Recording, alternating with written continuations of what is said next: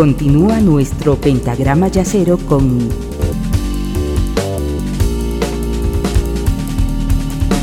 la quinta disminuida.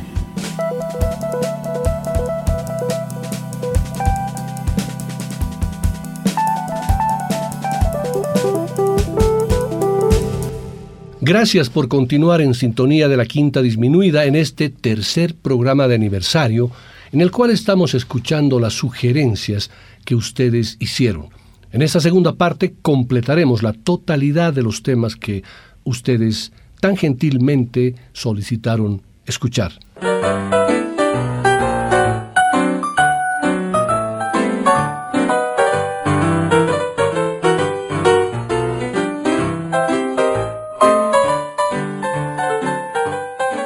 Rodrigo Sandoval, un asiduo seguidor de la Quinta Disminuida desde hace muchos años, sugirió escuchar una de las maravillas más trascendentales en el piano solo de jazz, Peace, Peace, de Bill Evans. Ese tema es para mí una de las improvisaciones de solo piano más bellas jamás realizadas, que además, creo, podría haber sido una inspiración para que 15 años después Keith Jarrett se inspire logrando su famoso Cool Concert.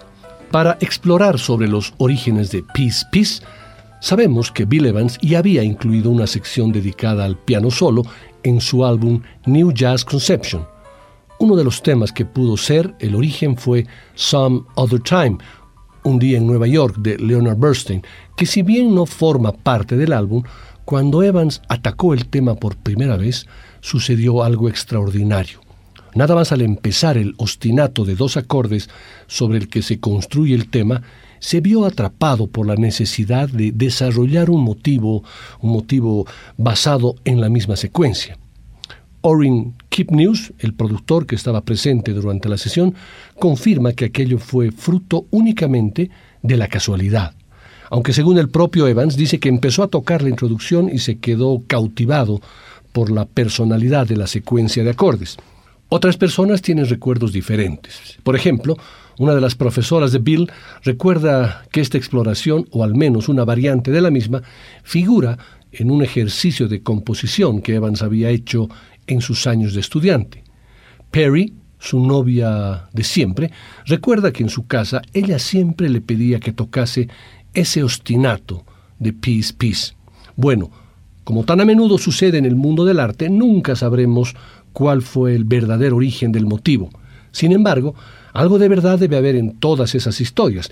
Lo cierto también es que uno de los temas en los que Bill Evans se inspiró para esa maravilla llamada Peace, Peace, fue la Berceuse en re bemol mayor, opus 57, de Federico Chopin, tema que el pianista conocía a la perfección esta hermosa obra de Chopin comparte con Peace Peace una estructura basada en un ostinato sobre dos armonías de la mano izquierda, invariable hasta la cadencia final.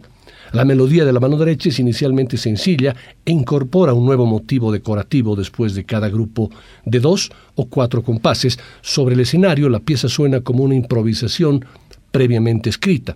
Y puede ser que durante la gestación de Peace Peace Bill Evans fuera cobrando conciencia mental y formalmente de la influencia de Chopin. Peace Peace es casi una especie de estado de ánimo, como dejarte llevar por una especie de meditación.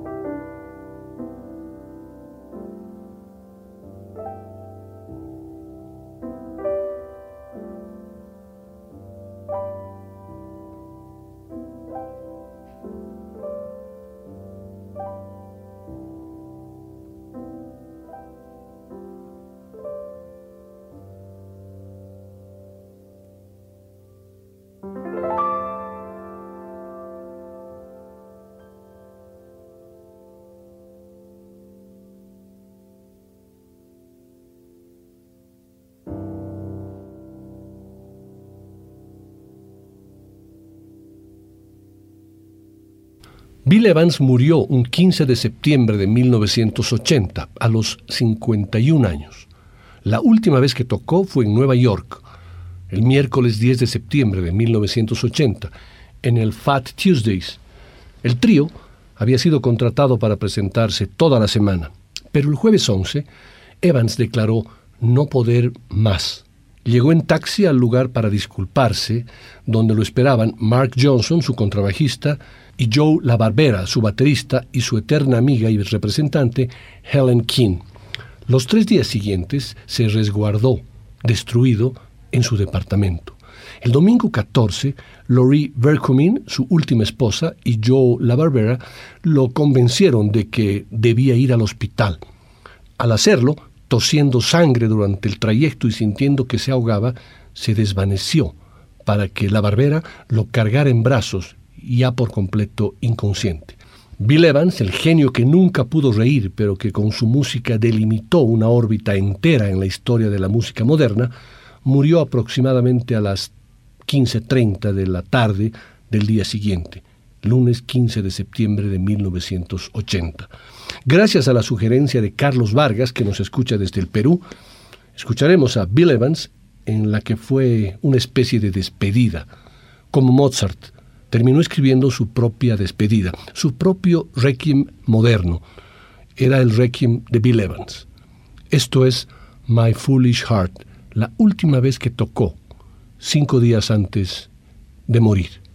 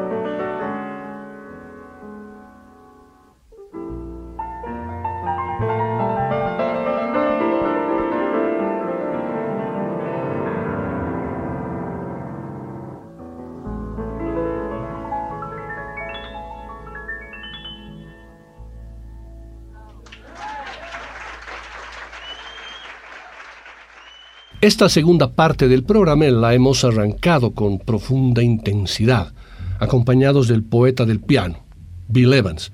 Primero, el Peace Peace, grabada en diciembre de 1958, luego My Foolish Heart, grabada cinco días antes de su muerte, que sucedió un 15 de septiembre de 1980. Y ahora, con ese impulso mágico del piano de Bill Evans, gracias a la sugerencia de mi amiga Mabel Franco, pasamos a quien se puede considerar uno de sus primeros y más importantes herederos, Keith Jarrett, quien la última vez que tocó en público, lo que menos le preocupaba era su relación con el piano. Fue en el Carnegie Hall, en el año 2017. Keith Jarrett abrió en aquella oportunidad su concierto con un furibundo discurso sobre la situación política y fue devanando comentarios al respecto durante todo el recital. Cerró su presentación agradeciéndole al público entre lágrimas. Estaba programado que Jarrett volviera al Carnegie Hall en marzo del año siguiente, en el 2018, para otro de esos recitales de solista que cimentaron su leyenda, pero esa presentación en el Carnegie Hall fue cancelada repentinamente, así como el resto de su calendario de conciertos. Por entonces, el sello discográfico histórico de Jarrett, ECM, habló de problemas de salud sin dar detalles. En los dos años pasados desde entonces, nadie había actualizado oficialmente esa información. En octubre de 2020, finalmente Jarrett rompió el silencio y no dejó dudas de lo que le pasó. A fines de febrero de 2018 sufrió un ACV, un accidente cerebrovascular, seguido de otro en mayo de ese mismo año. Quedé paralizado, dice Jarrett en una entrevista telefónica desde su hogar en el noreste de Nueva Jersey. De hecho, mi lado izquierdo sigue parcialmente paralizado. Logré aprender a caminar con un bastón, pero me llevó muchísimo tiempo, un año o más. La verdad es que ni siquiera puedo ir y venir por la casa. Al principio, Jared no advertía la gravedad que había tenido su primer ACV. Me tomó totalmente por sorpresa, recuerda, pero cuando fue manifestando nuevos síntomas, lo internaron en una clínica donde se fue recuperando poco a poco hasta recibir el alta. El segundo ACV ocurrió en su casa y nuevamente fue internado en una clínica de rehabilitación. Durante su estadía en la clínica de rehabilitación entre julio de 2018 y mayo de 2020, Keith Jarrett hizo uso esporádico de la sala de piano, donde tocaba algunos contrapuntos para la mano derecha. Fingía ser un Bach de una sola mano, dice, pero era un juego y nada más. El deterioro parece no ser solamente físico, sino también intelectual, ya que cuando recientemente intentó tocar algunas viejas melodías del bebop en el estudio de su casa, descubrió que había olvidado muchas de ellas por las secuelas de los derrames. Cuando escucho piano tocado con dos manos es muy frustrante, de una forma física, incluso escuchando Schubert o algo interpretado con suavidad, porque sé que no podría hacer eso. Y no es esperable que vaya a recuperarme de ello. Lo más a lo que aspiro con mi mano izquierda es a recuperar la capacidad de poder sostener una taza de café con ella. La voz de Jared se ha vuelto más suave y tenue, pero a lo largo de casi dos horas de charla se mostró lúcido y articulado, más allá de algún olvido ocasional, y remataba sus afirmaciones más duras o filosas con una risa parecida a una exhalación rítmica. No sé cuál será mi futuro, pero de momento no me siento un pianista. Es todo lo que puedo decir, manifiesta Keith Jarrett con los ojos acuosos en una solitaria ciudad antigua.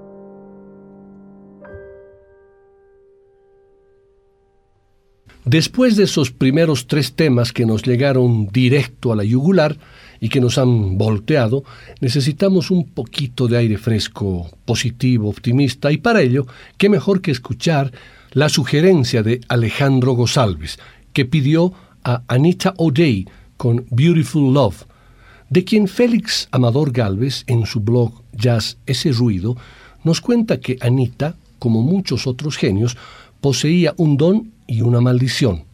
La maldición, la mayor parte de las veces, consiste en relacionarse con las personas inadecuadas. El don, más interesante, es su capacidad para improvisar. Se decía que le gustaba incluir cualquier ruido del club en sus canciones y su forma particular de cantar, provocada por una amigdalectomía en la que le extirparon la campanilla por error, lo que en sus propias palabras la obligaba a cantar en corcheas y a sacudir la cabeza cuando quería producir un vibrato. Con don o con obstáculos, lo cierto es que Anita O'Day vivió y cantó hasta los 86 años, y que puestos a escoger, sería nuestra única cantante blanca en el podio de las grandes cantantes de jazz. Ser una cantante blanca en una orquesta de los años 40 no era nada fácil, ni en Nueva York ni en los clubs de la América Profunda. Después de haber pasado por la orquesta de Gene Krupa, la de Stan Kenton parecía un mundo aparte. Cuando había un descanso, los músicos de Kenton, en lugar de desaparecer para beber o drogarse, descansaban o comían, incluso leían libros, cuenta Anita. Le quedarían muchas cosas por ver. Su ingreso en la cárcel por consumir drogas, al contrario de llevarla al fondo, le permitió, en sus palabras, conocer otro tipo de gente y tener otro punto de vista sobre la vida pero la vida de Anita O'Day está por encima de las circunstancias y de las décadas, ya que abarca desde los años 40 hasta su última grabación, con 86 años, titulada Indestructible. No, la vida de Anita O'Day está caracterizada por la misma improvisación con que interpretaba sus temas, con improvisación y un absoluto dominio de la voz. Es considerada por muchos músicos como uno más de ellos, una auténtica instrumentista.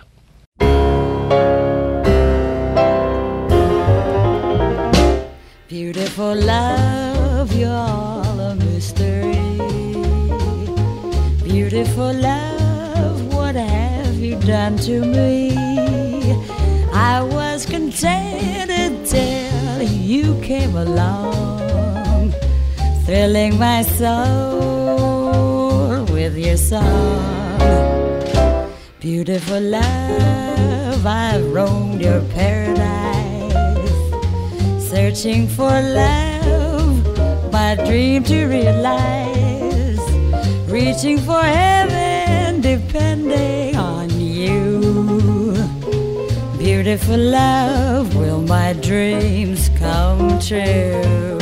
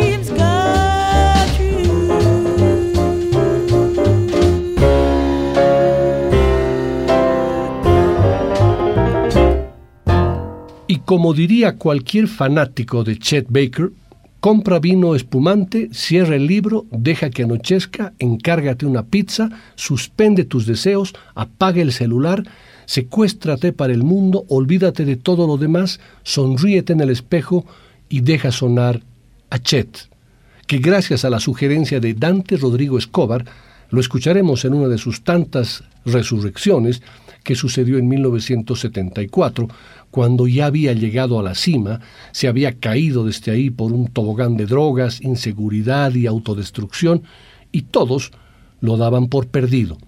Chet Baker se limpió, se puso al servicio del productor John Snyder y grabó un disco, ninguneado en su momento y que hoy es una genial prueba de una de sus tantas resurrecciones. She Was Too Good to Me, un álbum de pura nostalgia, un álbum de amor adolescente de los 50 en una época de sexo libre e inocencia perdida. Esa descripción nada dice de la interacción entre Baker y el equipo de profesionales que el jefe de Schneider, el famoso Creed Taylor que había inventado el sello Impulse y más tarde el exitosísimo CTI, puso a regañadientes junto al trompetista, a Bob James en el piano eléctrico, Ron Carter en el contrabajo, Paul Desmond en el saxo alto, Hubert Laws en la flauta, David Friedman en el vibráfono, Steve Gadd y Jack DeJohnette turnándose en la batería y una pequeña orquesta arreglada y dirigida por Don Sebesky. De ese álbum, atendiendo a la sugerencia de Dante Rodrigo Escobar, escucharemos el clásico estándar Autumn Lips.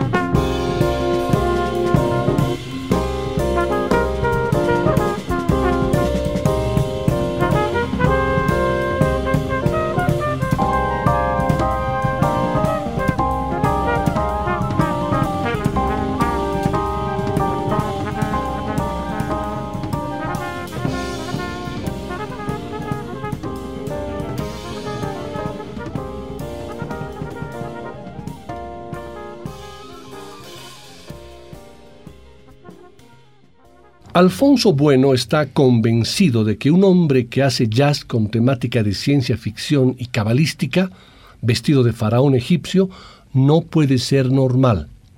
Y no lo era, o al menos pasó su vida intentando demostrar su singularidad.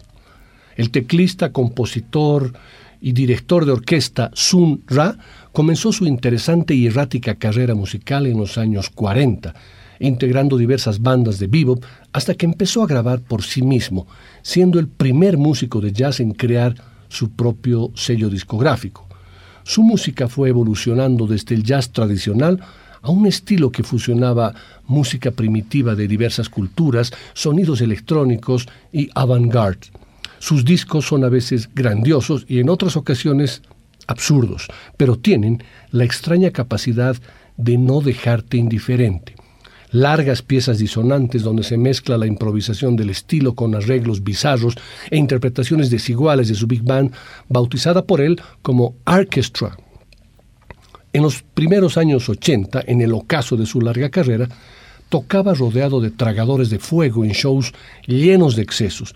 En su vida privada, Herman Sonny Blunt, su verdadero nombre, también fue un hombre excesivo, obsesionado por controlar hasta el más mínimo detalle de la vida de sus músicos, como si fuera su gurú. Él decía venir del planeta Saturno y estaba convencido de tener la misión de salvar a la humanidad a través de la música. En 1991 sufrió una embolia que paralizó la mitad de su cuerpo. A pesar de ello, siguió tocando con la mano derecha hasta que murió en 1993 tras una larga agonía. Lo escucharemos por sugerencia de Jorge García, a quien le encanta, en el tema Velvet.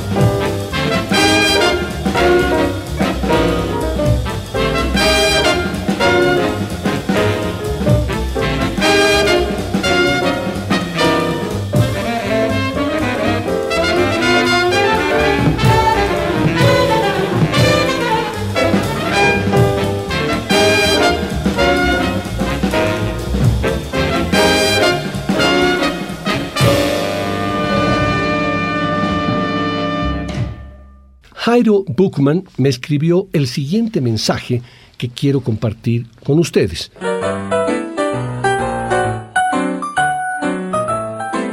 Hola Nicolás, hace tiempo que no escribía, pero por este 15 aniversario quisiera brindar un gran y afectuoso saludo a la Quinta Disminuida y por todo lo que significa para mí en el mundo del jazz. Gracias a usted he podido aprender y conocer mucho más jazz del que pensé que escucharía. Lo llevo escuchando desde el 2011 y para mí ha sido un gusto poder encontrar el programa que ahora escucho por Spotify en podcast. Tengo una sugerencia que puede gustar a un público más freaky. Es Space Lion, una canción compuesta por Yoko Kano e interpretada por The Seatbelts para el soundtrack de la serie animada Cowboy Bebop. Muchísimas gracias por tu mensaje y por la sugerencia. Ahí va, Space Lion.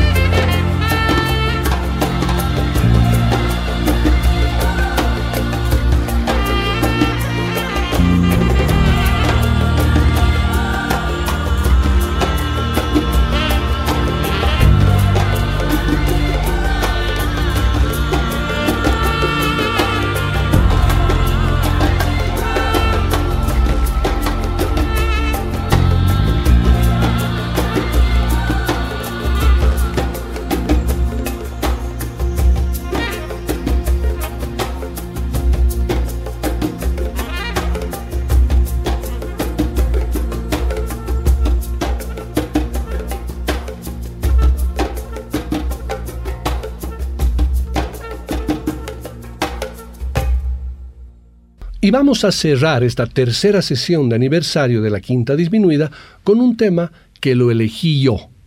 Y no porque me haya faltado un tema para completar las dos horas del programa, sino porque R.A. Kurosawa realizó la siguiente y arriesgada sugerencia. Quiero una lista de las 15 piezas favoritas de jazz de todos los tiempos de Nicolás Peña complicado, pero que me da pie tal vez para preparar un programa específico al respecto. Sin embargo, para no dejar a R.A. Kurosawa sin un tema, yo he elegido uno que en su título tiene mencionado al club favorito de fútbol de R.A. Kurosawa. El tema tiene por título Bolívar Blues. Ya saben a qué hace referencia y es parte de los imprescindibles temas compuestos por Thelonious Monk. El título del tema podría generar especulaciones sobre Simón que era hincha de la Academia Celeste. Yo quisiera eso, Rufo no, pero tampoco creo que sea así. O tal vez otra especulación puede ser que haya sido escrito sobre el Libertador. Tampoco.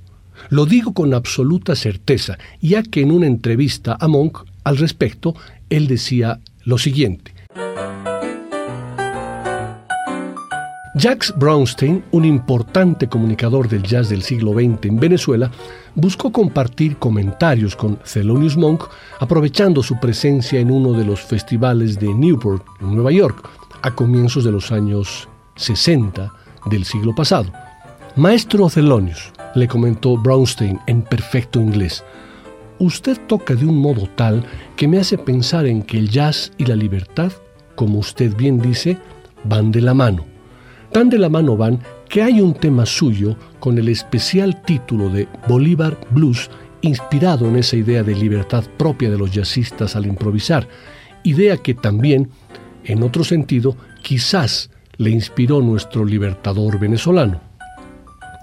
Monk lo miró con interés y le contestó en un enrevesado dialecto jazzófilo. ¿Sabes? En Manhattan yo tenía un refugio al que iba tomado de la mano de mi amiga y benefactora, la baronesa Nika de Königswarter.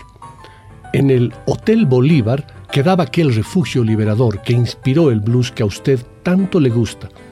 Nada más que añadir. Si le añades algo, la cosa se complica. Disfrútalo y ya.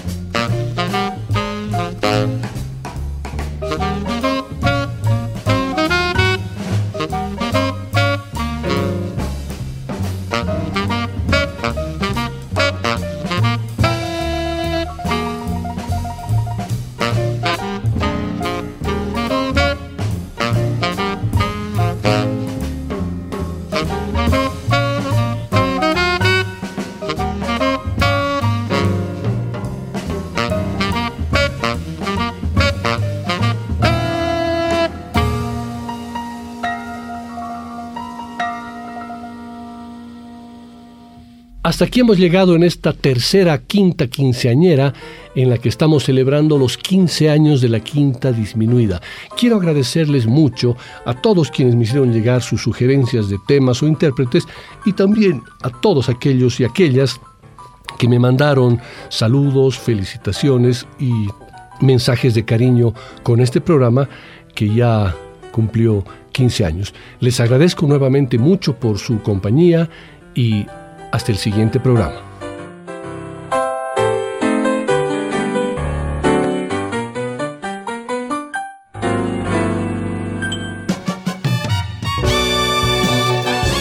La Quinta Disminuida. Una producción de Nicolás Peña.